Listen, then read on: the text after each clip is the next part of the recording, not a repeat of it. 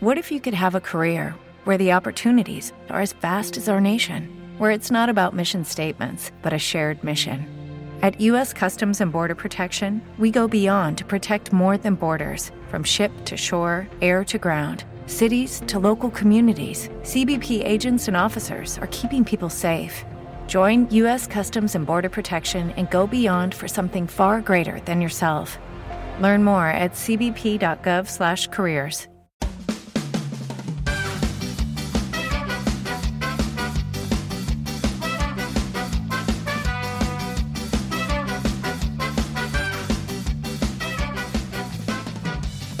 Hola, esto es la ciencia de jaun.com. Yo soy Eneco Huarte Mendicoa y empezamos.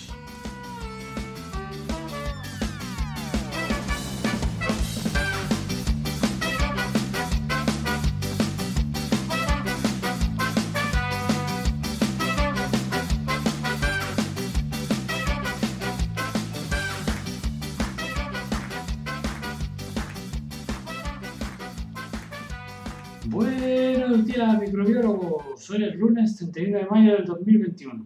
Y como efemérides tenemos que tal día como hoy, 31 de mayo de 1852, en Barmen, Alemania, nace Julius Richard Petri, que trabajará como asistente de Robert Koch, premio Nobel que descubrirá el bacilo de la tuberculosis.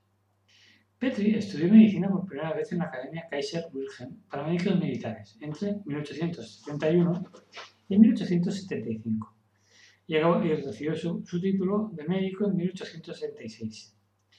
De 1877 a 1879 fue asignado a la Oficina de Salud Imperial en Berlín, donde se acabó convirtiendo en asistente de Robert Koch, que, nació, que había nacido en 1843 y era un médico y microbiólogo famoso.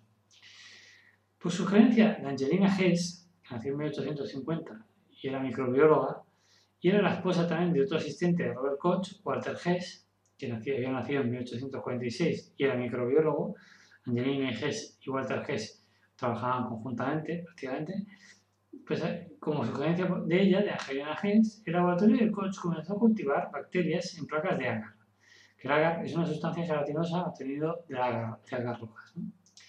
Luego, después de, esta recomendación, Petri inventó la placa de cultivo estándar, o, ya, como se llama actualmente, placa de Petri y desarrolló aún más la técnica de cultivo en agar para purificar o clonar colonias bacterianas derivadas de células individuales. Las placas de Petri, así llamadas a partir de entonces, supondrán una auténtica revolución en microbiología y conseguirán aislar la mayoría de los microorganismos responsables de las enfermedades contagiosas. Como curiosidad final, comentar que Julius Richard Petri realizó varias publicaciones sobre microbiología, entre las que hay que destacar, o destaco, Intentos de química de proteínas, en 1876. Métodos de investigación de bacterias modernas, de la colección Esoteric Scientific Lectures, en 1887. El peligro de los hornos de carbón carbónico, en 1889. Higiene industrial, en 1890. Esto tiene, tiene. Experimentos sobre la propagación de enfermedades contagiosas, especialmente tuberculosis, por ferrocarril y sobre las medidas que deben tomarse en este caso en 1893. Me hace gracia eh, que es muy, muy ¿no? en ferrocarril. El siguiente, el microscopio, desde sus inicios hasta la perfección actual, 1896. Un juicio del aparato de pasteurización de alta presión, en 1897. Y hacia las pruebas de calidad en, en mantequilla y leche, en 1897. Y también, por último, el aparato para la determinación del contenido del agua en la leche por destilación al vacío, 1857.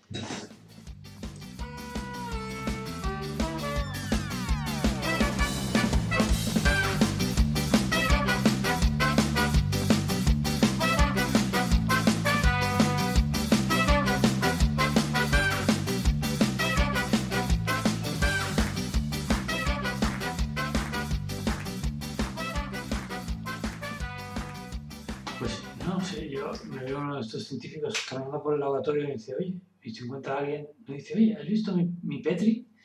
Y dice, no. dice, qué pena. Y dice, que no, no lo llevabas atado?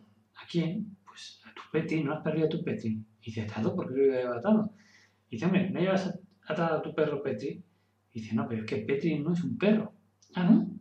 Dice sorprendido, ¿no? Y dice, no, Petri es una placa. Y dice, que si te ha escapado una placa. ¿Cómo se te puede haber escapado una placa? Dice, no, hombre, no, que le he perdido. Y pones nombres a tus placas. Dice, no, es que se llama así. La placa se llama placa Petri. Dice, joder, qué, qué raros soy los microbiólogos. Y dice, mira, déjame en paz y, deja, y voy a buscar la placa. Pues nada más. Espero que tengáis un buen día, un beso para todos y todas y hasta la próxima. Chao.